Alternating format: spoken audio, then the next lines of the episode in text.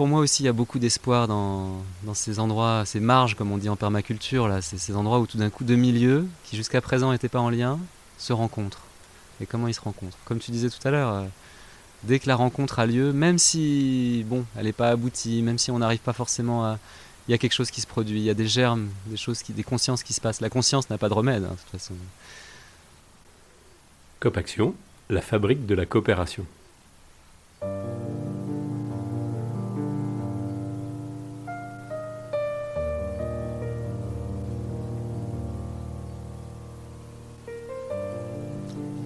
C'était en juin dernier, dans une cabane accueil cuisine-salon d'un lieu collectif en pleine réinvention.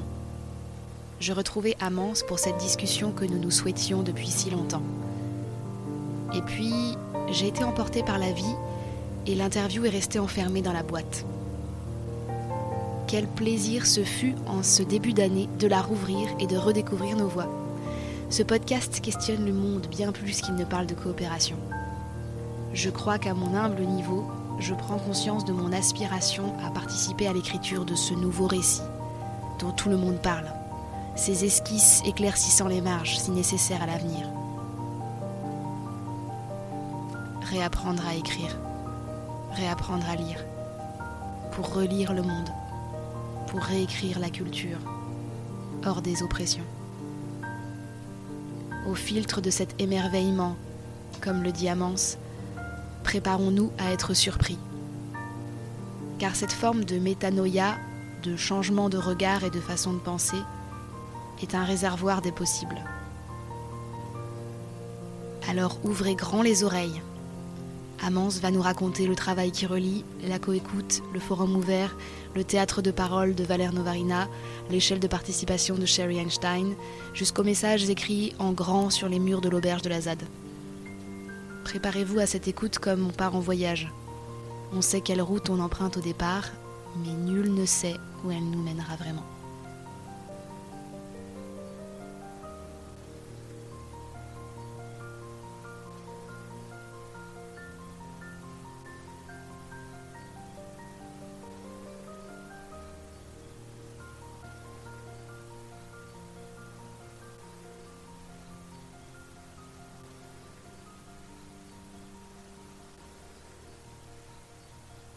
Bonjour Amance. Tu as été co-gérant de la coopérative La Dynamo. Tu as écrit un précis de coopération qui s'appelle Socioculture, mieux agir ensemble. Mmh. Et tu accompagnes les personnes à la transition avec le collectif Murmure des forêts. Mmh. C'est un vrai plaisir de te rencontrer ici à La Ronde, un lieu collectif en constante mutation que tu as cofondé en 2013. Alors Amance, c'est quoi ton histoire de la coopération? Mmh. Eh ben, merci beaucoup, euh, Flora, de, me convier à ce micro. c'est un peu intimidant. Mais euh, bah, quand tu m'as demandé ça tout à l'heure, la première chose qui m'est venue à l'esprit quand même, euh, c'est de parler de ma famille. c'est toujours le, premier collectif hein, pour tout le monde. J'aime bien. Il n'y a pas longtemps, j'ai vu le. Vous avez peut-être vu aussi cette, cette interview d'Isabelle Padovani là, qui parle avec Sophie Rabi du lieu collectif euh, dans, lequel, euh, dans lequel elle est. Et où où il y a plein de bazar comme partout, quoi. C'est pas parce que c'est des gens connus euh, qu'il n'y a pas des difficultés comme ailleurs. Attends, je, tourne un peu le micro pour pouvoir te regarder. Pourquoi je parlais de. De la famille. oui, bah c'est notre premier collectif, si c'est ça qu'elle dit en fait. C'est qu'on arrive, si tu arrives dans un lieu collectif, tu arrives dans, dans, une entreprise, tu arrives où que ce soit, avec ta culture du collectif. C'est ça une socioculture, le livre euh, que, que tu citais là. Une socioculture, bah, c'est ma culture du collectif. Et j'arrive toujours dans un collectif avec ma, socioculture singulière, qui est toujours faite aussi d'éléments de, socioculture collective, euh, et en particulier en premier celle de ma famille. Et alors ma famille, elle avait une particularité euh, par rapport à d'autres familles, c'est que c'était une socioculture vraiment bordélique quoi. J'ai une famille euh, recomposée, mais alors plus plus plus quoi. J'ai une famille recomposée de partout, du côté de mon père, du côté de ma mère. Je suis le dernier d'une fratrie de 8. Mais il y en avait plusieurs qui étaient morts. Enfin voilà, c'était dit, mais on est, vraiment dans une famille bourgeoise d'Occident. Euh, si si. et, ma mère, euh, je peux lui rendre cet hommage. Elle a, un côté facilitatrice. Elle a essayé de, rassembler cette famille, de, faire que tout le monde réussisse à coopérer, à se réunir. Bon, elle n'a pas, réussi tout le temps. hein. Mais à peu près la, durée de, le temps que j'ai passé avec elle, elle a, réussi pas si mal. Elle a réussi pas si mal. Euh, elle- en a souffert, mais elle, a- elle a, réussi à rester avec mon père déjà pendant 18 ans, ce qui était méritoire, je pense, de part et d'autre, hein, sans doute, parce qu'ils ils- ils s'aimaient, mais quand même, à plein d'endroits, c'était pas si simple. Et puis bah donc, il y avait tous ses frères et sœurs, beaucoup plus âgés que moi. euh. Et puis il est mort, quoi. Et puis les, autres encore. Donc euh, voilà, ma, socioculture de base, ça a été quelque chose qui, a beaucoup voyagé entre le singulier et le collectif. Parce qu'à la fois, euh, parfois, euh, on était euh, 30, 40, 50 euh, dans une fête de famille avec des tas de gens que je connais pas, quoi. et puis euh, souvent j'étais seul. euh, parce que bah, ma mère était occupée, mon père était pas là. et que mes frères et sœurs étaient grands. Ils s'occupaient pas de moi. Donc ça, c'était ma première euh, expérience du collectif. C'est ah, on peut passer assez facilement de, seul à nombreux. Alors du coup, il y a plein d'outils euh, qui ressemblent à ça. Tu m'as dit que ce serait bien de parler d'un outil. euh. Il y, a, tout un tas d'outils de, parole où on, commence par réfléchir tout seul, euh, et puis ensuite on se met par deux, ensuite on se met par quatre, par huit, et puis à chaque chaque étape, on, on épure, ou bien on condense, ou bien on synthétise, ou, simplement on met côte côte nos, nos trouvailles. Et donc ça c'est bah, la boule de neige quoi, typiquement euh, ça j'ai fait ça quand j'étais petit, euh, un peu de façon bordélique, hein, puisqu'encore une fois c'était bordélique, hein, c'était pas du tout formel. mais bon voilà, bah, j'avais jamais pensé ça, mais c'est sûr qu'il y, a- quelque chose de ça. Après moi la facilitation collective j'ai découvert ça il y a 12 ans maintenant, avec le travail qui relie. Le travail qui relie, qui est une, pratique euh, qui vient de Californie, comme pas mal de chouettes pratiques, et qui, euh, qui a été fondée par une femme qui s'appelle Joanna Macy, mais bon, qui était docteur en, théorie des systèmes, et qui, bon, qui était dans, tout un écosystème militant euh, de, gens qui luttaient contre le nucléaire, et puis universitaire, et aussi euh, euh, tout, un, tout un, un mouvement de pensée. plusieurs mouvements de pensée en fait, l'écoféminisme, l'écologie profonde, le bouddhisme, qui, ont influencé sa pratique et qui du coup voilà, une, pratique un peu convergente comme ça, avec plein de, différentes inspirations et de construction de, rituels singuliers euh, et de- d'exercices pour les occidentaux, les occidentales. euh, qui, qui- vivent à cette époque incroyable que nous vivons où, euh, où l'être humain a la possibilité d'anéantir toute vie sur sa planète. Ce qui est quand même euh, assez inédit quoi, comme, euh, comme, comme prise de conscience dans, dans l'histoire de l'humanité. Euh, donc nous, on est né avec ça. Quoi. Toi comme moi, on est né pendant la guerre froide avec une, épée de Damoclès au-dessus de la tête. une épée de Damoclès bien aiguisée, quoi. Enfin, prête à nous, prête à nous tomber dessus, quoi. Le travail qui relie a vraiment cette conscience-là, euh, à la fois de, ce risque, euh, cette, responsabilité existentielle invraisemblable de l'humanité euh, vis-à-vis d'elle-même, et de, sa responsabilité même au-delà d'elle-même, c'est-à-dire de, son impact sur les écosystèmes, sur des, milliers de générations humaines, quoi. Donc là, on n'est plus sur un temps qui, a, quoi que ce soit de commun avec, les, avec ce que les sociocultures actuelles ont l'habitude de traiter, euh, c'est-à-dire le court terme, le moyen terme. On est sur, sur, sur du très très long terme. Et je, je trouve ça intéressant de- de- d'aborder la facilitation collective avec cette conscience-là, que, que c'est aussi, euh, c'est pas seulement pour, euh, pour le petit cercle que nous sommes, c'est pas seulement pour toi et moi que, que tu fais cette émission de radio, ni même peut-être pour les personnes qui vont l'écouter. Euh, c'est pas seulement pour euh, les, les 4 ou 5 euh, ou 12 ou 15 personnes qui vont habiter ici concrètement à plein temps sur ce lieu collectif que nous, fondons ce collectif, c'est pour les êtres non humains qui, habitent déjà aussi ce lieu et, pour les, enfants des enfants des enfants des enfants des enfants. Que nous cherchons à être en cohérence avec la, façon dont nous, nous organisons. Dans organisons, y a, on entend organique. hein. On peut, si tu parles d'organisation organique, ça fait un peu redondant. le camarade, il a parlé de gouvernance organique, comme ça. Et le mot gouvernance, moi, ça m'intéresse pas trop. Je, je trouve que c'est un mot. euh, euh, le pavé, il l'avait mis au centre de. De, de- de De leur- la langue de bois Ouais, c'est ça. ouais. gouvernance.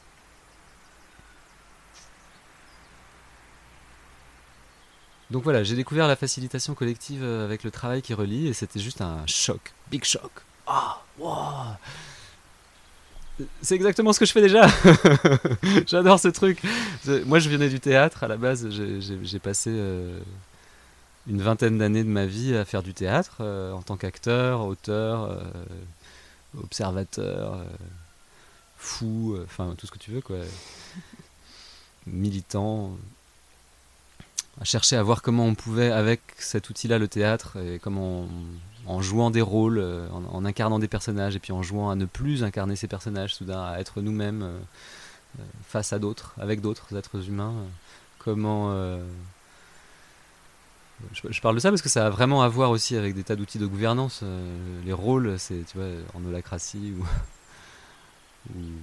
tas d'approches, euh, on, on nous apprend à de nouveau à jouer des rôles.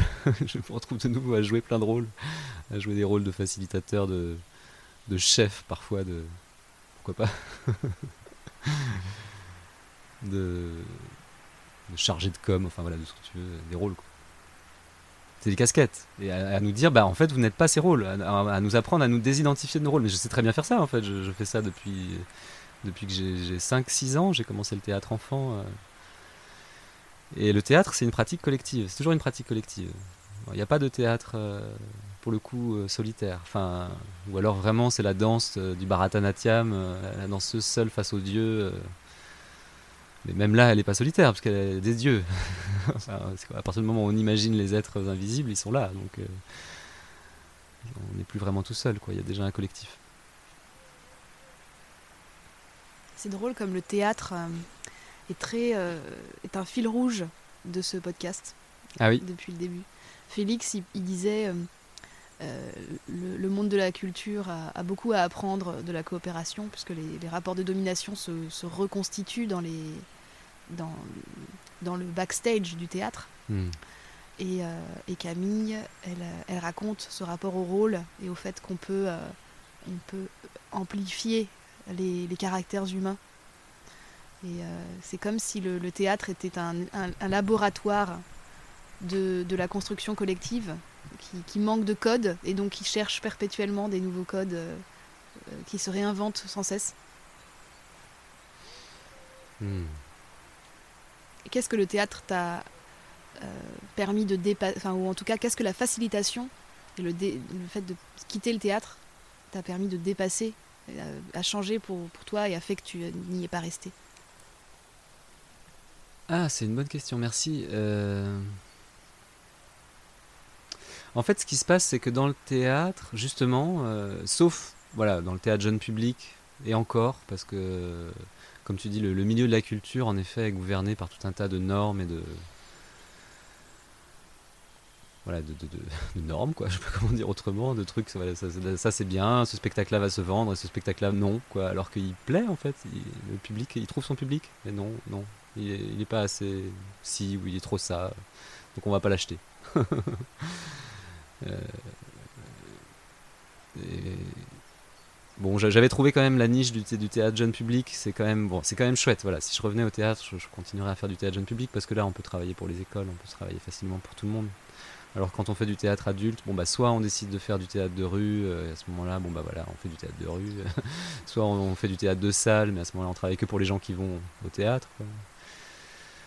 Euh, il y a des tra- enfin voilà, j'adore ce qui se fait au théâtre euh, et, en rue et en salle. enfin, certains des trucs. mais je, ça, me- souvent c'est difficile pour moi parce que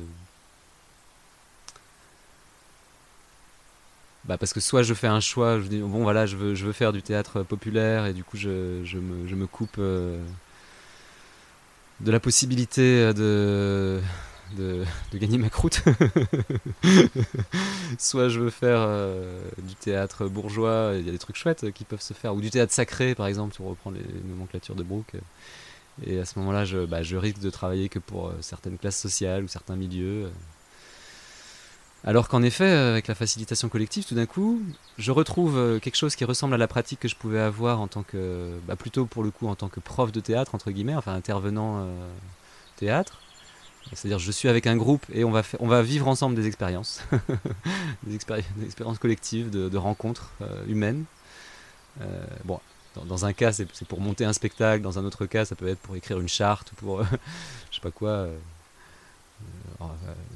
régler un conflit, organiser une, gouvernance. Ce mot vraiment me fait rire. mais euh, mais dans les, dans les deux, c'est pareil. Enfin, on, a, on, a, un objectif et puis on est ensemble, on est un collectif et puis on va, on va co-créer euh, euh, à partir de, de, qui nous sommes. Parce qu'on va toujours réinventer en fait. Quand on monte Hamlet ou qu'on on, on, implémente une, une holo-organisation, on, va réinventer Hamlet, on va réinventer l'holo-organisation. C'est pas possible en fait de, faire autrement. Ça n'existe pas. Il euh, a pas. C'est pas parce que tu as un texte de théâtre, c'est pas parce que tu as un système d'organisation collective que tu peux le. Que il suffit juste de le, plugger comme sur une machine. On n'est pas des machines, on est des êtres humains et, et donc il faudra forcément l'adapter à notre propre euh, écosystème. Et ça va être riche, ça va être passionnant. Parce que Hamlet, c'est passionnant. Parce que l'holo-organisation, c'est incroyable. On peut faire des trucs incroyables avec un système euh, d'organisation collective comme, euh, comme, comme, comme, ce truc euh. Mais il faudra l'ajuster parce que bah, à certains endroits, tel passage, on va trouver ça long, ennuyeux. Tel, euh, tel outil, on va, on va pas en avoir besoin, on va, tel, tel, tel truc qui manque, parce qu'aujourd'hui, bah, Hamlet c'était écrit il y a quelques siècles, bah, nous on, a tel besoin, donc on va inventer un outil qui n'y avait pas dans le, dans le, système original, puis on va le plugger dessus, ça, ça marche, ça, ça, fonctionne aussi. Mm. Puis il y a un rapport à qu'est-ce qu'on raconte vraiment, parce que même quand on utilise une pièce de théâtre et qu'on la remonte, on raconte pas forcément le même message que celui qui a été euh, écrit au départ. That's it. Mm. Et euh, donc ça, c'est la, Dynamo. C'est cette première expérience de, facilitation, c'était avec la Dynamo? Alors euh, non, c'était avant en fait. C'était à l'échelle dans la lune, hein, une, petite asso euh, où je, voilà, on a, c'était un lieu de vie où on s'était installé avec ma famille après avoir quitté la région parisienne et où donc on expérimentait, j'expérimentais de nouveau avec femme et enfants, deux enfants, enfin une famille assez, assez, assez conventionnelle, un gars, une fille, etc proche en âge, le collectif. Euh, on était un collectif de, quatre, mais bien sûr, euh, il y avait d'autres, parce qu'il y avait des amis, euh, comment on coopère pour construire une maison. il y a eu un moment, quelqu'un, quelqu'une, une femme et sa fille qui sont venus habiter en yourte aussi, dans le jardin. Enfin voilà, donc on a, un petit embryon de collectif aussi, comment ça se passait, nous on était propriétaires, etc. Enfin voilà, des choses qui n'étaient pas satisfaisantes dans cette période, mais il y avait aussi des choses qui étaient satisfaisantes. On avait une asso où régulièrement, voilà, on faisait des événements, des trucs. Et puis, bah, à l'époque, euh, ma dernière expérimentation théâtrale, c'était la plus barge. Euh, on avait monté une compagnie qui s'appelait le Théâtre des 100 chevaux, euh, sans CV, ça s'écrivait.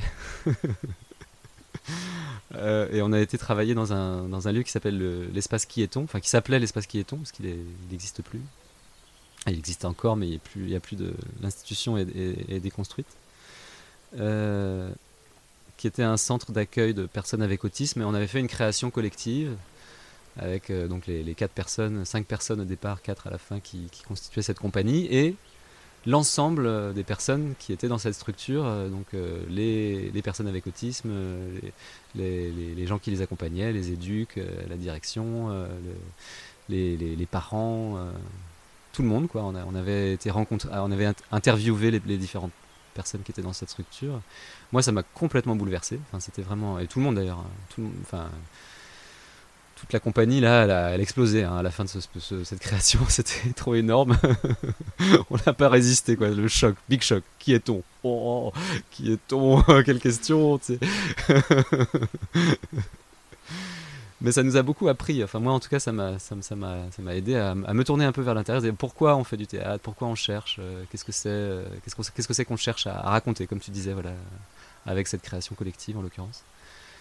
Euh, et puis, bah, dans ce lieu, j'ai rencontré quelqu'un qui, voilà, qui co-facilitait du travail qui relie et qui m'a dit ah, il faut absolument que tu rencontres ça, c'est passionnant, c'est un truc, c'est, tu- ça va te plaire, c'est au carrefour de la transformation personnelle et de la transformation sociale, euh, c'est ce que tu cherches à faire aussi, etc. Et du coup, je dis bah ok, allez, euh, on l'organise à l'échelle dans la lune. Donc on a, on a fait venir euh, Claire Carré, Roseau Dansant, pour un atelier de travail qui relie. À l'époque, c'était, une pratique qui était quand même pas très connue. hein. il n'y avait pas très souvent des ateliers en Bretagne, donc il y, a des gens qui sont venus des quatre coins de la Bretagne pour faire cet atelier avec nous dans ce lieu-là. Et moi, ça m'a juste, c'était. euh, je te parlais tout à l'heure de métanoïa. Je crois que. Il y, y a quelques grands moments dans ma vie et la naissance de mon premier enfant. euh, mais l'atelier de mon premier atelier de travail qui relie, ça, a été ça, quoi, vraiment. C'était. euh, Waouh, le flash, quoi. Ah là là, incroyable, quoi. Euh, le, rituel Being Bodhisattvas. notre vie comme des bodhisattvas, là, c'est un- un exercice où on, on retraverse toute notre vie, on cherche à donner du sens à, tout, à tout ce qu'on a vécu jusque-là, en, saisissant comment ça s'articule. euh, C'est un peu, à un certain endroit, c'est un peu la version New Age de petite histoire, grande histoire, hein, le, processus euh, d'éducation populaire. Euh, très puissant, quoi. très reliant. Je- J'ai fait ce. Je, je peux enlever le casque? J'ai un peu marre de m'entendre.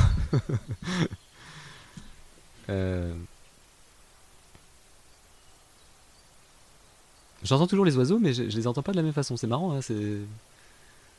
C'est la radio, quoi.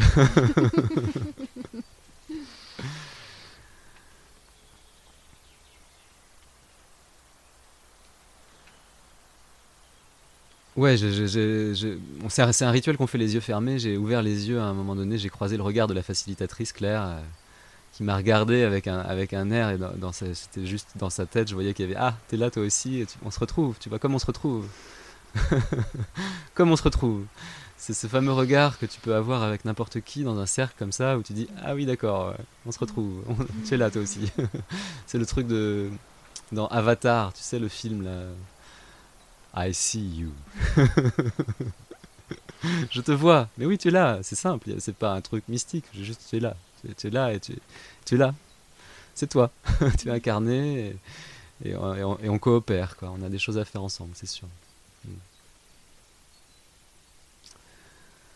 Donc ouais, voilà. Suite à cet atelier euh, en 2009, 10, je sais plus exactement. euh, je bah, ça, m'a vachement bous- bousculé. euh, je me suis dit, bon, bah, j'ai j'ai entendu parler de territoire en transition, le réseau, euh, voilà. Donc, du coup, l'année suivante, j'ai fait revenir Claire avec euh, Anne euh, Amblès, euh, formatrice territoire en transition. On, a, on a monté à l'échelle dans la Lune la première formation territoire en transition de France.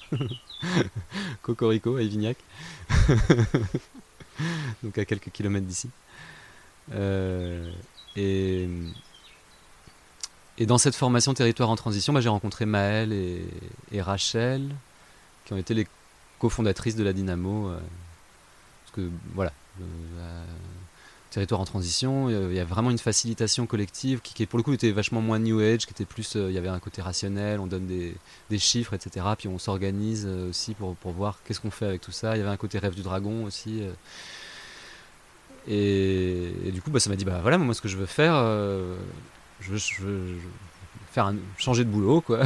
J'ai monté une, j'avais entendu parler du pavé, j'ai monté une coopérative euh, de facilitation collective et, d'action artistique.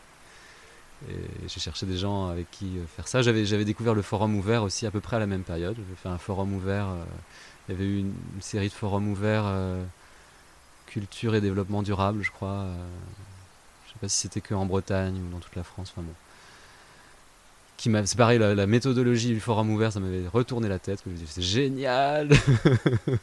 C'est très très pratique. C'est efficace comme tout et en même temps c'est stimulant et ça. Tu peux nous raconter? Le forum ouvert? Mhm.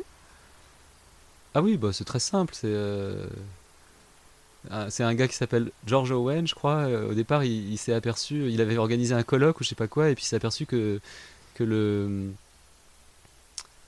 le colloque c'était quand même un peu chiant, alors que les trucs vraiment intéressants qui se passaient dans son colloque c'était à la pause café, quoi. Donc il s'est dit on va faire une grande, gigantesque pause café. on va organiser une pause café de plusieurs jours. Et bon, c'est un peu la légende, hein. je sais pas si ça s'est exactement passé comme ça, mais en tout cas, le, principe du forum ouvert, c'est qu'on se retrouve en cercle, euh, on, met en place tout ce qu'il faut pour que les gens soient rassurés sur le fait que ça va bien se passer, euh, euh, que, ça va, que ça, va bien, ça va aller. Il n'y a pas d'ordre du jour. Il n'y a, rien de prévu, il n'y a pas d'intervenant. Euh, c'est nous les experts, euh, mais ça va bien se passer, on, a, confiance. et en gros, voilà, il y, a une facilitation qui fait en sorte que bah, on, crée, on co-crée ensemble un programme assez rapidement et efficacement à partir de, de, ce que, de ce que les personnes qui sont réunies là, qu'elles soient 5 ou 6 ou qu'elles soient 300, ont envie de partager en termes d'ateliers. Donc il peut y avoir des temps d'émergence, des temps de convergence, euh, il peut y avoir il, doit y avoir une question claire pour focaliser l'attention et l'intention euh, des, participantes. Euh, je, mets des petits tirets hein, quand je parle au féminin. je n'exclus pas les hommes. Et, puis voilà quoi, on se répartit dans les salles, on fait les ateliers, on, fait les comptes rendus. Il y a une salle des nouvelles où on peut aussitôt taper les comptes rendus en direct, ça donne l'impression d'être extrêmement efficace. Ou pas d'ailleurs, il peut y avoir des forums ouverts plus bordéliques où on prend en photo les paperboards, ça marche très bien aussi. Et puis on essaie de construire des plans d'action parce que c'est vrai que sinon ça peut vite être un soufflet qui retombe aussitôt, ça crée une, émulation collective. Mais c'est un super outil pour se rencontrer et, pour traiter une problématique. Enfin, Bon, c'est comme, tout, c'est comme tous les outils. Hein. Moi, je me méfie des outils parce que selon les, mains qui les, qui, les manipulent, n'est-ce pas euh, Pour le coup, on, ne manipule pas les personnes, mais on manipule facilement les outils. Et en manipulant les outils, parfois, ça arrive quand même qu'on influence des personnes dans des sens qu'elles n'ont pas envie d'être influencées. Donc, que ce soit la CNV, euh, qu'on en parlait tout à l'heure, le, rêve du dragon sans doute même, ou, le forum ouvert, on peut évidemment s'en servir pour... Euh, pour baiser euh, les intérêts euh, particuliers euh, de telle minorité en ayant l'air de, la prendre en compte. Genre oui oui on vous a écouté, ne vous inquiétez pas et maintenant on va faire tout comme avant. c'est noté sur le paperboard. voilà c'est ça, on, on, va le garder ça dans l'archive, ne vous inquiétez pas, c'est sur les disques durs. Mais enfin, quand même, je crois qu'il y a eu des expériences, y compris justement, euh, je, me souviens avoir lu euh, un témoignage d'une expérience de forum ouvert qui avait eu lieu au moment d'une construction d'autoroute aux États-Unis, euh, où, il y avait eu voilà, une concertation. C'était extrêmement tendu, évidemment, entre les autorités et, les, personnes qui vivaient là, quoi, les, tribus, je sais pas exactement quel peuple. C'était très tendu. Ils avaient, réussi à organiser un forum ouvert un peu à l'arrache. Et ça, ça n'avait pas rien fait, quoi. Ça, je pense que l'autoroute ou le gazoduc ou le machin avait dû être construit quand même. Mais enfin, il y avait eu tenu un minimum compte des besoins du peuple en question. Bon, voilà. c'était pas Standing Rock, mais c'était pas non plus, euh, je sais pas quoi, ou. Euh, mm les concertations politiques, euh, comme on les voit euh, souvent, où il n'y a que de, de la, du collectage de, de, points de vue. Mm. Mm. Ouais, c'est ça, et on n'en fait rien, quoi. On mm. s'assoit dessus, on se torche le cul avec même. Ou dire les choses, quoi. Enfin, je veux dire, il y, a ça, ça existe. et, je, et, je, dis ça, je pas de mépris pour la classe politique. Hein. je suis sûr qu'il y a des tas de gens qui font de leur mieux. Mais le fait est qu'il y a beaucoup de gens aussi qui, voilà, qui subissent de telles pressions et, qui sont un peu coupés de, je pense, des, réalités concrètes. Euh, qui sont pris dans leur, euh, dans, leur, dans leur classe, quoi, dans leur système de domination depuis l'enfance, depuis, euh, depuis la petite enfance, hélas. Quoi.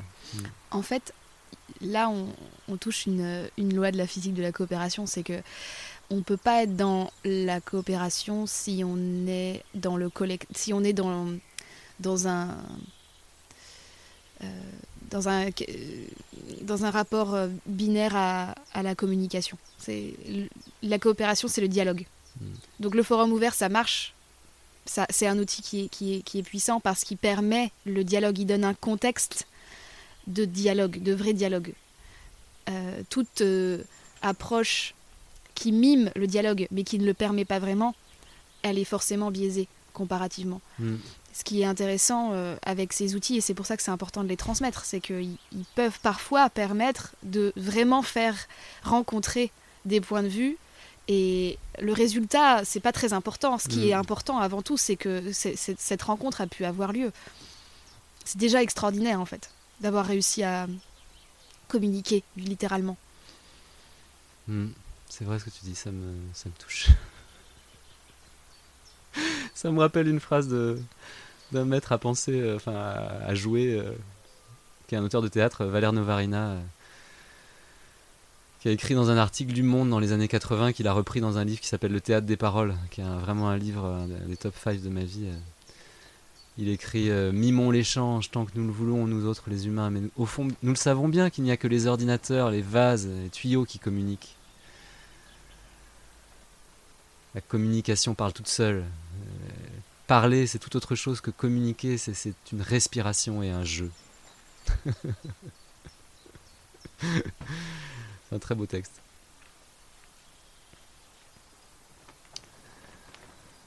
Ouais. Donc tu t'es pris une claque avec le forum ouvert? Ouais, c'était pas une claque, Et- c'était plutôt un hug. Ouais, c'était plutôt un- une grande embrassade. C'est vrai que c'est très violent comme terme, claque. Non, c'était, c'était, ouais, voilà, c'était aussi une petite métanoïa, enfin aussi un autre petit moment de me dire ah mais voilà, on peut s'organiser autrement, euh, collectivement et ça fonctionne, quoi. Il n'y a pas forcément besoin de, il peut y avoir une assemblée justement euh, sans chef. Parce qu'un facilitateur, une facilitatrice, c'est pas un chef par excellence.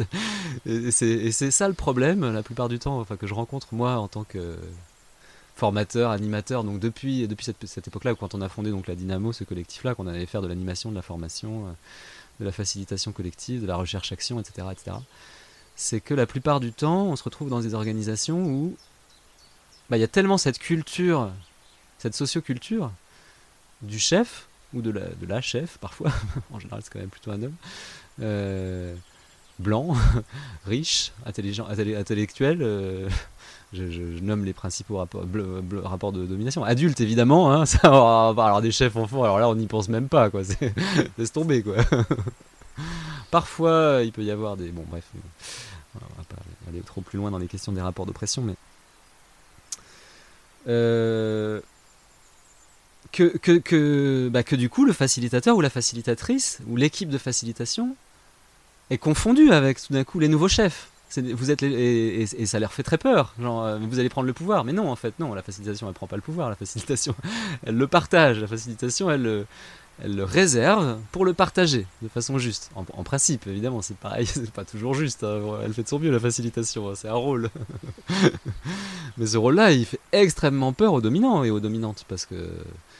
Bah, parce que c'est- pas de la blague en fait, vous faites vraiment ce que vous avez dit. J'ai découvert assez tard l'échelle de participation de Sherry Arnstein. Là. Euh, parce que du coup, les, les gens euh, dans les milieux euh, politiques et tout ça, ils veulent, ils veulent qu'on fasse des démarches participatives. hein. et nous, on arrivait, on faisait de la co-création.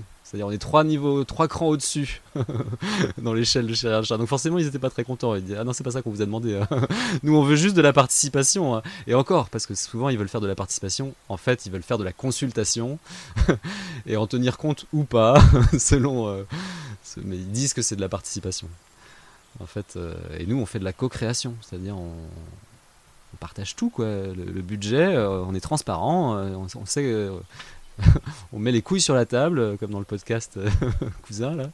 Et puis on dit, euh, bah voilà, il y, a- tant de moyens, euh, il y a tant de temps, il y a telle, telle relation de pouvoir qui sont déjà engagées, il y a telle possibilité, qu'est-ce qu'on fait ensemble? C'est ça que moi j'ai envie de faire en fait. J'ai pas envie de faire semblant de coopérer. Donc du coup la dynamo, on s'est pris pas mal de baffes pour le coup, parce que bah, parce que soit on soit on travaillait pour des gens qui avaient vraiment envie de faire ça, mais qui étaient dans des milieux où il y avait des, des- des gens qui n'étaient pas très favorables à ça, et du coup il fallait biaiser, et c'était pas toujours évident. Soit on travaillait avec des gens qui croyaient vouloir faire ça, mais quand ils s'aperçoivent que concrètement c'est ça, en fait ils veulent plus le faire. Soit on travaillait avec des gens qui ne, franchement voulaient pas faire ça et qui nous demandaient euh, autant que possible euh, de ne pas faire ça, mais, mais qui voyaient qu'on ne leur obéissait pas très bien, alors du coup qu'au bout d'un moment ne travaillaient plus avec nous et du coup euh, et puis de toute façon c'est hyper luxueux. Enfin quoi quoi qu'on fasse, euh, la facilitation collective ça prend du temps, ça demande de l'attention. si tu veux travailler euh, en, co-création avec une boîte euh, de 50 personnes, ça fait 50 personnes qu'il va falloir faire arrêter de, bosser. ils vont arrêter la production pendant une demi-journée, une journée, deux journées, un forum ouvert. C'est juste énorme le, coût de ça. Quoi.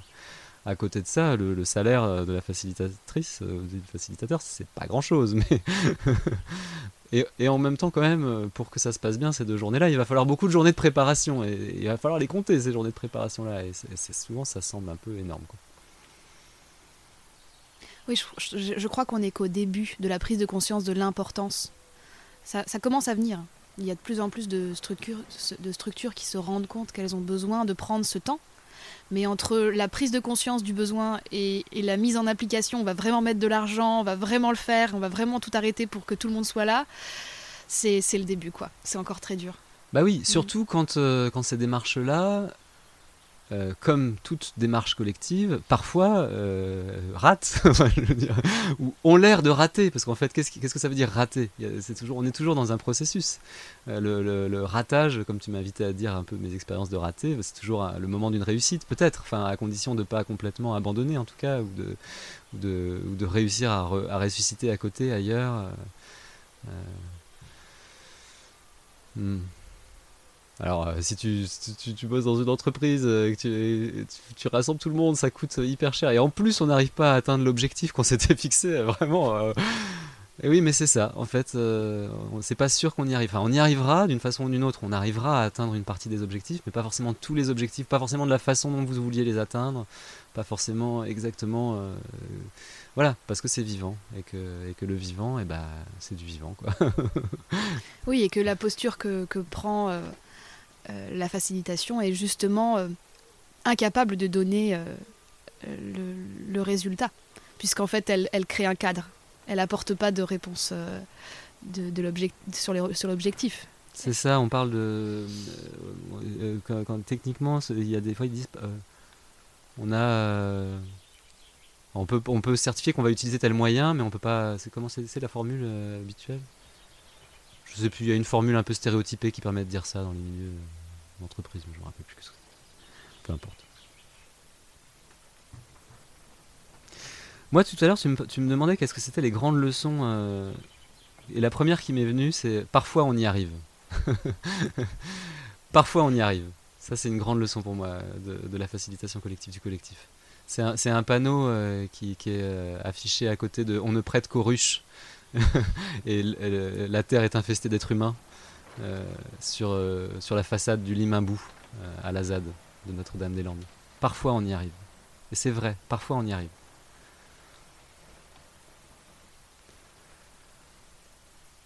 Donc en fait, en termes de changement de paradigme que suppose la coopération, il y a aussi celui d'arrêter de vouloir réussir.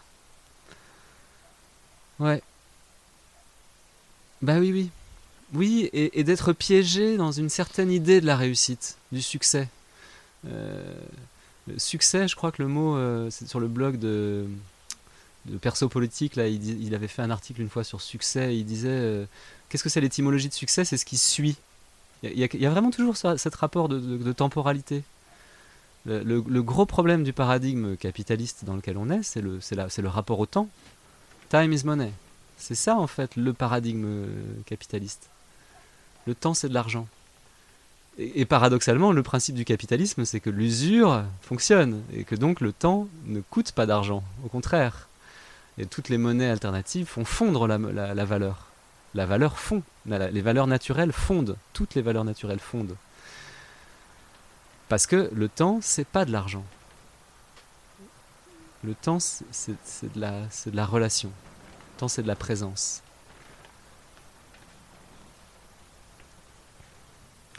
Je, parlais tout à l'heure de transformation personnelle et transformation sociale. En fait, moi, mon, c'est l'autre euh, grande leçon que je tire de, mes expériences et de tous mes ratés. Hein. Il y en a eu beaucoup euh, en facilitation collective, je ne vais pas les détailler tous, mais il y a eu beaucoup de, moments très difficiles. Et je, suis, suis actuellement pas dans un moment très facile d'ailleurs.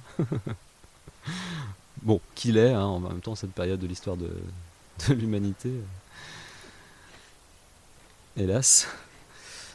Euh, c'est que c'est qu'il n'y a pas de transformation collective sans transformation personnelle.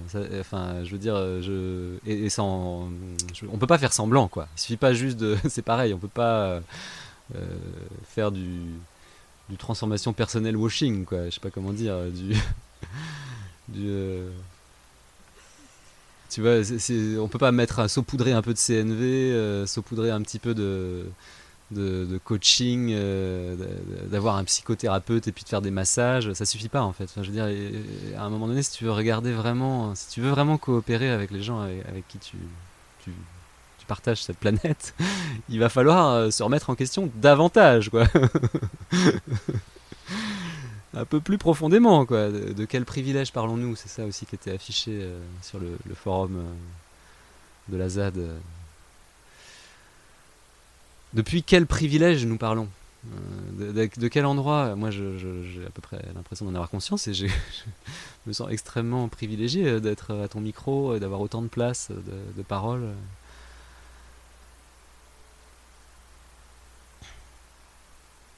C'est bien d'écouter aussi parfois, quoi. De laisser un peu de silence et puis de voilà, qu'est-ce que, qu'est-ce que la poule là qui est en train de passer à dire euh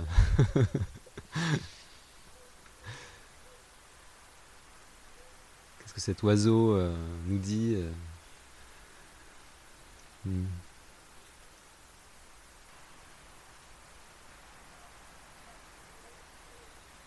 Qu'est-ce qui est essentiel, quoi? Qu'est-ce qu'on a à dire d'abord? Souvent, dans un cercle, on a tout, tout le monde, on a tous besoin d'attention. on a, toutes et tous un complexe d'attention, comme dit. Euh, euh, il y, a les besoins et puis il y a les complexes. Les complexes, c'est des besoins gelés, comme on dit en coécoute. Quand il y a eu trop un besoin, euh, un besoin qui a été trop, trop, trop, trop pas assez nourri dans l'enfance, dans la petite enfance. Parce que tout, tout, tout, tout se passe dans l'enfance. Tout, se passe en périnatal et dans les sept premières années de vie, le premier cycle, cycle énergétique, enfin émotionnel c'est là qu'on construit nos chemins en fait. Euh, après, on consolide. on fait jamais rien que de revisiter. Mais ce qui est peut-être dur, autant dans la, dans, la posture de facilitateur que dans le fait de participer à autant d'expériences collectives, c'est que ça suppose la constante remise en question. En fait, c'est ça que tu dis, et même avec cette, euh, le fait de questionner les privilèges tes propres privilèges, d'être dans cette écoute de, tous les éléments de, l'environnement, euh, d'être dans une éthique de la parole qui ne veut pas, qui, refuse les dominations. Tout ça suppose une remise en question constante. Oui, oui, je crois. Et euh, alors, tout à l'heure, tu, me demandais un petit peu, euh, tu disais que un des fils rouges du podcast que, que, tu proposes, c'est aussi de chercher les, grandes lois physiques de la coopération. Et moi, ce que j'aurais envie de partager, peut-être, euh, j'imagine qu'on doit commencer à se rapprocher un peu de la fin du temps de, l'émission, on a encore un petit peu de temps. Ce que, j'ai envie de partager, euh, c'est euh, c'est les lois, les lois physiques qui ont, à voir avec l'émotion. Parce que finalement, c'est surtout ça que j'ai cherché, moi. La coopération collective. En fait, le commun que je peux, que je peux voir entre le théâtre, mon enfance, comme, comme tous les êtres humains, parce que l'émotion, évidemment, c'est quelque chose d'extrêmement commun. Euh, mais, au théâtre, on, quand même, on travaille beaucoup avec cette matière-là. Je mets, je mets des guillemets avec les doigts parce que c'est pas une matière, l'émotion, c'est vraiment une énergie en mouvement, comme, comme son nom l'indique.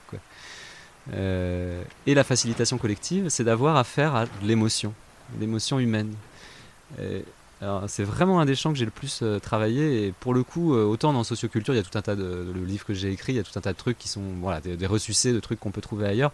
Autant la recherche que j'ai menée là, euh, bon, il y a toujours bien sûr un point de vue singulier, hein, c'est pas, du tout pour dénigrer mon travail, mais ce, qui est le plus singulier dans ce que j'ai proposé là, c'est cette recherche sur l'émotion et je continue à l'actualiser depuis l'écriture du livre. J'ai fait de nouvelles découvertes.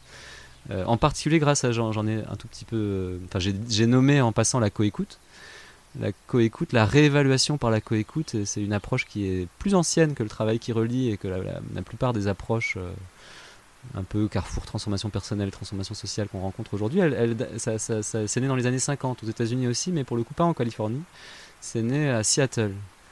dans les milieux relativement populaires, même si c'est quand même beaucoup un médecin, un thérapeute quoi, au départ qui a, qui a cofondé ça. Il a cofondé ça vraiment avec cette notion de ces rapports, cette conscience des oppressions dont on parlait tout à l'heure.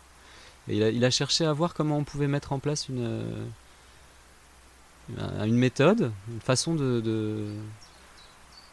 à la fois de s'organiser collectivement, parce qu'il y a vraiment une, une, organisation collective extrêmement originale dans le réseau de coécoute euh, émotionnelle, que je, présente aussi dans le dernier chapitre du livre. Je tease un peu hein, en passant quand même.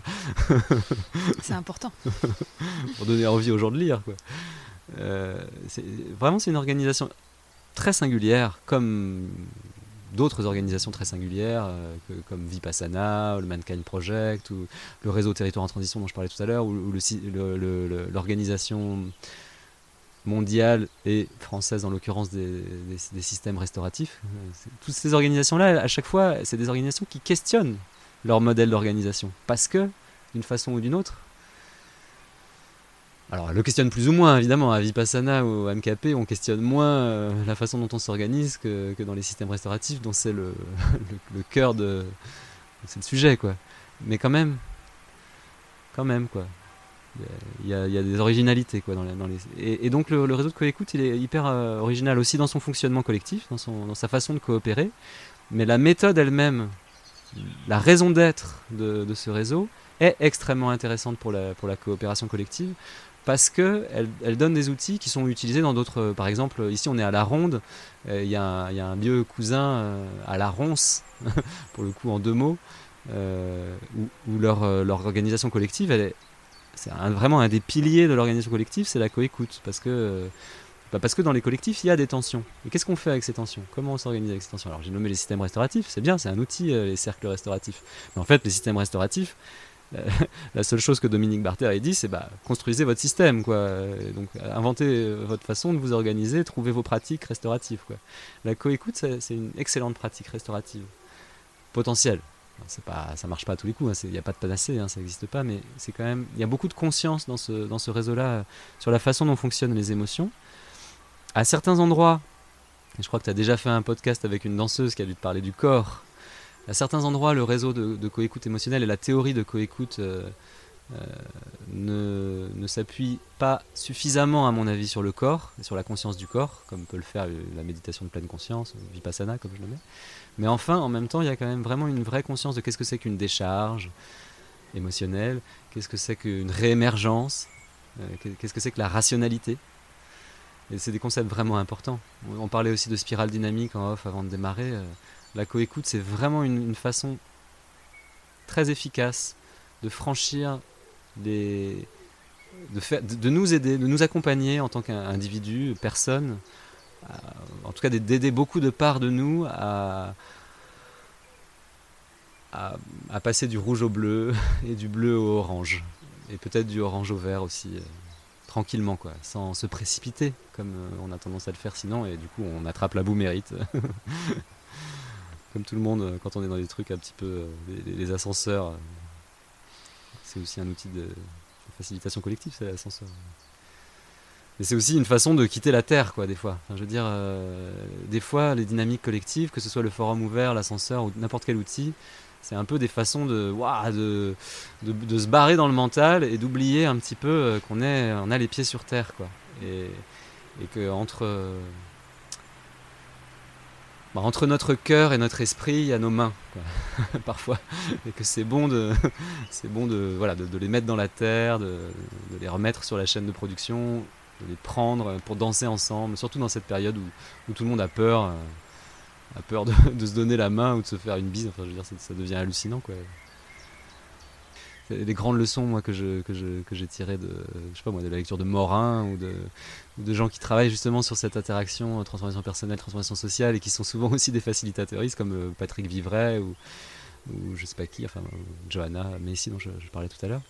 Euh, bah, c'est que c'est qu'on est dans un système quoi et que donc toute vérité n'est pas bonne à dire tout le temps mais en tout cas toute, vérité authentique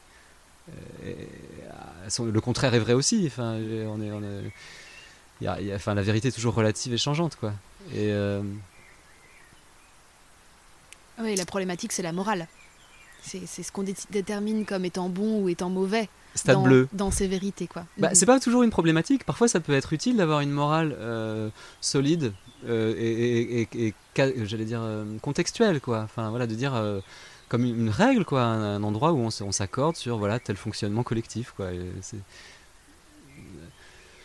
Mais c'est sûr que dans notre évolution personnelle et collective, au bout d'un moment, bah, l'éthique, euh, c'est-à-dire la façon personnelle de se positionner par rapport à la morale, me semble euh, bah, plus intéressante au sens, où- bah, au sens où j'ai pas envie de jeter le bébé avec l'eau du bain et j'ai pas envie qu'en même temps qu'on balance euh, le capitalisme, enfin qu'on passe à l'ère, d'après, à l'époque d'après, euh, post-capitaliste, on, on renonce à ce qui a, à, à toutes les vertus de, de bah, à la fois de toute cette période de liberté, euh, dont on parlait tout à l'heure, cette grande ère de liberté euh, qui a été inaugurée sans doute avec euh, bah, l'invention de, je sais pas moi, de l'écriture, du travail, euh, du patriarcat en même temps, euh, de tout ça de trucs que je suis pas forcément très attaché à conserver tel quel, mais où il y a quand même aussi des trucs cool, quoi.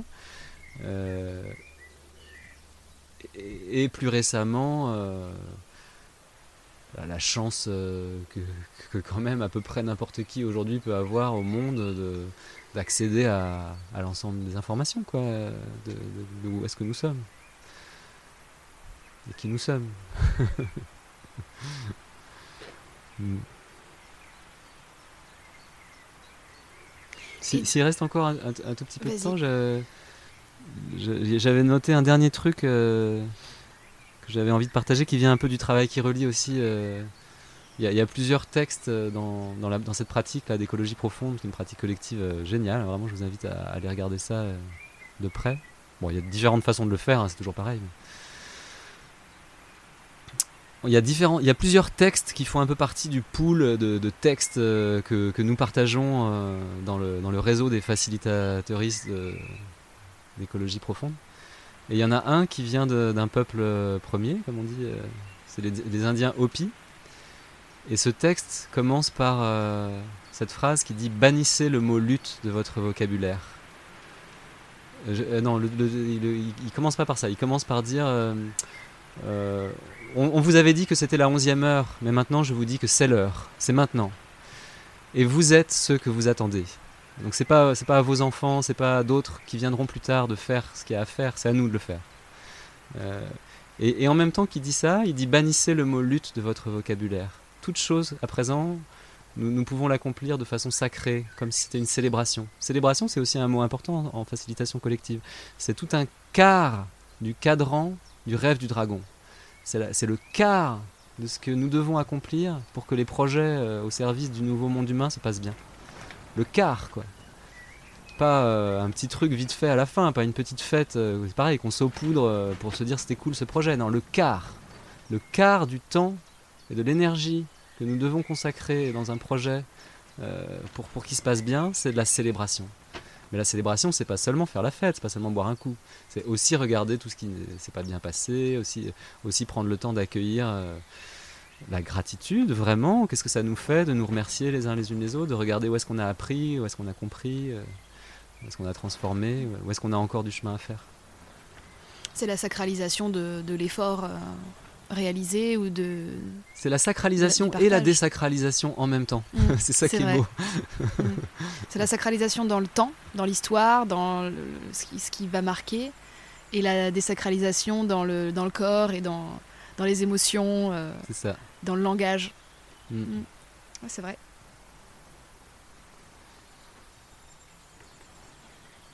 Donc, euh, bah ouais. Euh, Bon, ça me questionne moi parce que comme tu as pu en entendre peut-être depuis le début de l'entretien, j'ai quand même beaucoup une culture où j'étais très en lien avec des milieux de lutte, où la lutte c'est comme une valeur un peu, où c'est là qu'on a réussi justement, découvert soudain une autre famille. On a quitté notre famille où ça s'était pas toujours très bien passé, et puis dans, la lutte, on a rencontré des frères, des sœurs de lutte. Et on a partagé des... ça me touche de dire ça des consciences, des, des confiances qui font que, que c'est bon quoi. En fait, on n'a pas besoin d'un processus de, de, de, de, sécurisation du container pour se faire confiance en fait, parce qu'on était ensemble dans la lutte quoi, et qu'on a risqué nos vies quoi à un moment donné, tu vois. Mm. Et donc ça suffit comme processus, tu vois. J'ai pas besoin d'un truc formel en fait quoi. Tu parlais tout à l'heure des apatistes. Euh, qui, qui, débarquent là pour envahir l'Europe. Et eh ben bienvenue quoi. Moi je leur ouvre grand les portes quoi. J'ai envie d'être envahi en fait par ça. J'ai vraiment envie d'être envahi. Parce qu'en en fait on est à certains endroits on est trop plein, quoi. Il n'y a pas d'espace. C'est ça aussi. Mm. Donc faisons de l'espace. C'est ça que dit euh, la prière araméenne euh, que tout le monde connaît. Notre Père qui es aux cieux, que ton nom soit sanctifié. Mais ça ne veut pas dire ça. Que ton nom soit sanctifié, ça ne veut pas dire que ton nom soit. Notre Père, c'est pas notre Père. Aboun, c'est pas genré. C'est Père-Mère, source euh, de vie. Netkad Shemor. Ça veut dire ça peut vouloir dire que ton nom soit sanctifié, mais ça veut dire surtout que la, que la vibration, le shem, cette racine euh, qui veut dire euh, qu'on retrouve dans, dans Shema Israël, la, prière juive, mais qu'on retrouve aussi dans, dans, des mots arabes, euh, le shem, net kadesh, qu'on lui fasse de l'espace, un sanctuaire, en nous. il y a une vraie question autour des luttes aujourd'hui parce que on a envie de faire euh, rupture avec les anciens modes de lutte qui, qui fonctionnent plus bien, ou en tout cas qui, ne correspondent plus à nos codes. Euh, et mm, on en invente des nouveaux, on, universalise le rapport à la lutte et, euh, ça marche plus ou moins bien quoi. Je pense à, ceux qui sont partis rejoindre les, mouvements kurdes euh, au moment de la guerre en Syrie euh, il y a hmm. quelques années et qui au retour sont considérés comme des, gens partis en Syrie. Genre hmm. des, des, gens qui ont rejoint Daesh quoi. Alors hmm. que ils ont, ils ont été dans cette, dans cette culture historique de, de, du républicanisme, de, de, de la de l'international.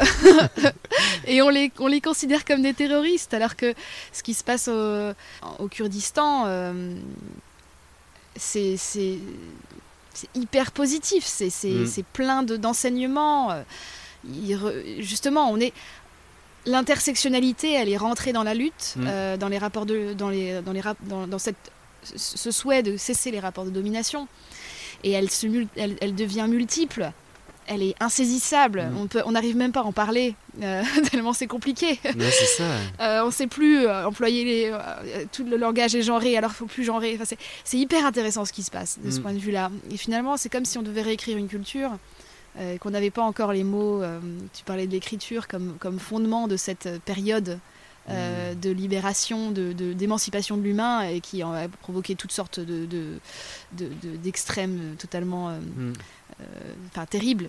Oui, la sédentarisation aussi. Hein, c'est le, premier euh, rapport d'oppression, sans doute, c'est le rapport d'oppression nomade sédentaire, enfin sédentaire nomade. Bien sûr, et, mm. euh, et aussi le moment où, où, l'humain a eu un rapport de, force terrible sur la nature, mm. où il y a eu cette, vraiment cette dualité entre. enfin, ils viennent en même temps. Ouais. et, et c'est vrai que c'est si on, on doit aujourd'hui, c'est comme si on devait réécrire aussi l'écriture, quoi. Hmm. dans cette nouvelle phase. le langage. Bah, c'est un peu ce que fait Alain Damasio à sa façon d'ailleurs. C'est pour ça que la lecture de, Damasio est si stimulante euh, hmm. pour beaucoup de, gens dans nos milieux. Hmm. C'est intéressant que la lutte, elle se questionne sur la lutte, je trouve. La métalutte. Carrément. Ouais, vraiment, je suis d'accord avec toi. Et euh, ça m'a fait penser. Euh, quelque chose de ce que tu disais là. tout à l'heure, je parlais de Standing Rock euh, et j'ai pas nommé ce que c'était. C'est une lutte justement où, il y a eu cette rencontre entre bah, des peuples euh, premiers, enfin des, gens, euh, et puis des militants urbains, enfin voilà, qui, se rencontrent et puis qui apprennent en effet à, conquérir un nouveau langage commun, à, se rencontrer, à, parler ensemble. Ouais, moi, pour moi aussi, il y a beaucoup d'espoir dans, dans, ces endroits, ces marges, comme on dit en permaculture, là, c'est ces endroits où tout d'un coup deux milieux qui jusqu'à présent n'étaient pas en lien se rencontrent. Et comment ils se rencontrent. Comme tu disais tout à l'heure, euh, dès que la rencontre a lieu, même si bon, elle n'est pas aboutie, même si on n'arrive pas forcément à... Il y a quelque chose qui se produit, il y a des germes, des choses, qui, des consciences qui se passent. La conscience n'a pas de remède, hein, de toute façon. Euh, je sais pas si tu as lu euh, Bâtir aussi, là, ou un collectif, les ateliers de l'antémonde, ils imaginent ce qui se passerait si, si les printemps arabes avaient avait euh, continué, contaminé euh, la Turquie, euh, la Grèce, et que ça s'était passé autrement, et que toute l'Europe occidentale, tout d'un coup, s'était mis à vivre cette haraka. Et là, aujourd'hui, en 2021, on serait là dans des communes autonomes, comme un peu ce que décrit Damasio dans Les Furtifs, et puis des, territoires encore sous, l'emprise de l'État, et puis d'autres sous l'emprise de peut-être de, groupuscules privés, enfin avec, des, luttes d'influence comme ça entre des territoires avec des couleurs politiques très différentes. Euh, et, comment ça se passe? C'est vraiment pas évident. C'est vraiment pas évident de le savoir. Et c'est sûr que là, pour le coup, la culture, euh, au sens large, peut nous aider, nous soutenir. On parlait de Franz Fanon euh, aussi. Il y a une super BD sur, sur cet homme incroyable qui a pensé bah, un petit peu ce qui, ce qui aide à penser aujourd'hui la complexité mm. avec l'entraînement mental, avec d'autres outils d'éducation populaire. Oui, c'est comme si Franz Fanon s'était euh, retrouvé euh, euh, bloqué dans la pensée postcoloniale pendant toute cette période mm. où, le, le, multipolaire n'était qu'un nom. Et maintenant que le multipolaire existe et mm. tangible, là, soudainement, on, le, on, arrive à le, à, le, lire, en fait. Enfin, tout le monde, en tout cas une plus grande partie de la population. Mm. moi, je trouve ça pas facile quand même. Hein. oui, alors pas forcément à le lire littéralement, mais à, comprendre ce qu'il veut dire. Ouais, voilà. Et, et c'est drôle parce que ça me rappelle mes, nos cours d'histoire de, des années 90-2000, où on parlait du monde multipolaire, où on parlait de, de, l'arrivée des. Euh, alors en anglais, on appelle ça non-state actors, donc les acteurs non étatiques, je crois que c'est hmm. français. Et on en parlait comme de quelque chose de, de nouveau, de, difficile à saisir. Et en fait, ce que tu racontes, et ce que Damasio a, pu retranscrire dans de la fiction, c'est ça c'est les acteurs non étatiques euh, qui sont arrivés à des équivalences politiques euh, là, aujourd'hui, on en parle, mais c'est comme si c'était toujours une surprise. C'est euh, ah bah hmm. telle entreprise a un PIB, enfin un chiffre d'affaires plus important que le PIB de tel État, et c'est quelque chose de d'incroyable. Mais en fait, non, c'est déjà réel. c'est déjà ça qui se hmm. passe. Et, si on ne considère pas l'impact de, de, la puissance que ça veut, que ça signifie dans les rapports de domination, euh, c'est comme si on continuait à vivre dans un dans un monde tel qu'il était, hmm. en ne voulant pas lire le monde tel qu'il est, parce qu'on n'en a pas le, vocabulaire, parce qu'on en a, on refuse cette compréhension, on est dans le déni de cette compréhension. Ouais, le déni a, souvent des, causes et des sources euh, plutôt à chercher du côté émotionnel. Bon, c'est pas pour repartir sur ce, à développement sur cette question-là, mais. Mais c'est très intéressant. Pour moi, la, prochaine révolution, c'est la révolution émotionnelle. Je suis d'accord. Et d'ailleurs, quand on regarde La Commune, dont c'est euh, actuellement le 150e anniversaire, je parle du film de Peter Watkins, on le saisit parfaitement. Ça vaut vraiment le coup de se fader ces 5 heures de, de, film, j'allais dire de documentaire. Mais c'est un documentaire live en fait. Euh, c'est un collectif, 50, 60 ou 80 acteurs, euh, des gens de théâtre qui se rassemblent dans un lieu de théâtre et qui réinventent l'histoire. Et ils la réinventent et en même temps ils font une critique des médias. C'est-à-dire ils, font ce que tu fais là, c'est-à-dire qu'ils tendent un micro. Euh, alors qu'il n'y a pas de micro évidemment euh, pendant la commune, mais il, joue à, imaginer qu'est-ce que ce serait s'il y avait un système des médias qui correspond à peu près à celui des années 50, 70 euh, ans, 80 ans avant ça, hein, dans les années, dans la fin, la fin du, dernière partie du 19e, du 19e siècle. Comme dit Orelsan, plus rien ne m'étonne, plus rien ne m'étonne, parce qu'on est dans un monde où en fait, en effet c'est fou quoi. et, en même temps, quand on dit plus rien ne m'étonne, c'est déjà une façon de s'étonner, de s'émerveiller. L'émerveillement, c'est la base du travail qui relie la, gratitude. voilà Lara. Ça va être l'heure de cuisiner. Je pense, que c'est important de garder en nous vivante cette, euh, cette capacité d'émerveillement. Et en même temps, et en même temps, comme, comme on dit en forum ouvert, de se préparer à être surpris. Paradoxe on peut pas se préparer à être surpris, puisque par, définition, la surprise, c'est le nouveau. Euh, mm. mais, malgré tout, il y a quand même une disposition intérieure, c'est ce dont je parlais, net kadesh. Ouvrir un espace à l'intérieur de nous pour pouvoir accueillir, écouter. Et euh, pour conclure, euh, enfin, pour pré-conclure, tu fais quoi aujourd'hui? C'est quoi en ce moment ce qui. Enfin voilà, ton quotidien, il est rempli de quoi? De surprise.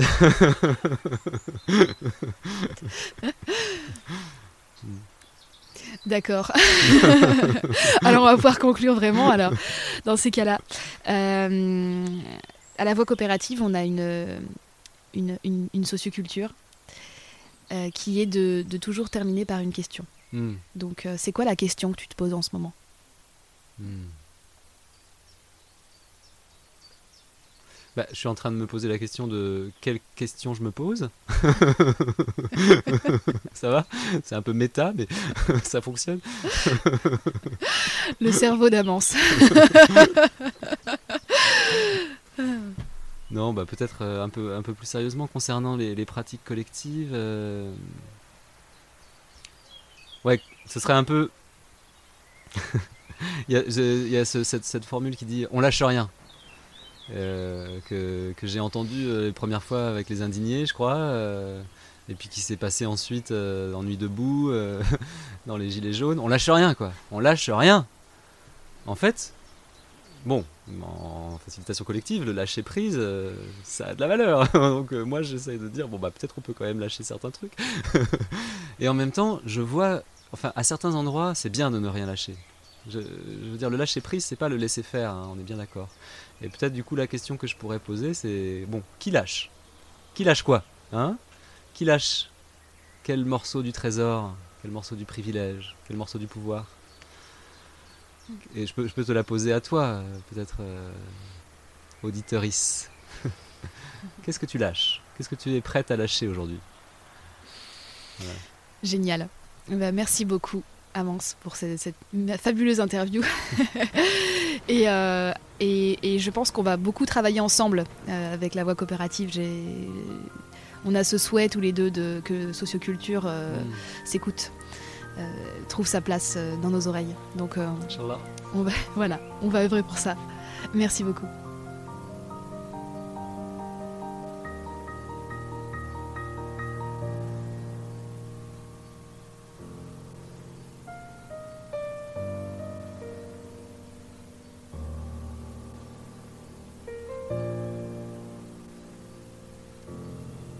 Merci pour votre écoute. Merci de prêter une oreille à la voix coopérative. Les bonnes résolutions pour 2022, c'est un épisode à la fin de chaque mois. Alors d'ici là, prenez soin de vous, dialoguez les uns les unes les autres, surprenez-vous, regardez vos privilèges en face et continuez à écouter des podcasts. Cop Action est un podcast de Flora Nativelle produit par Manucop.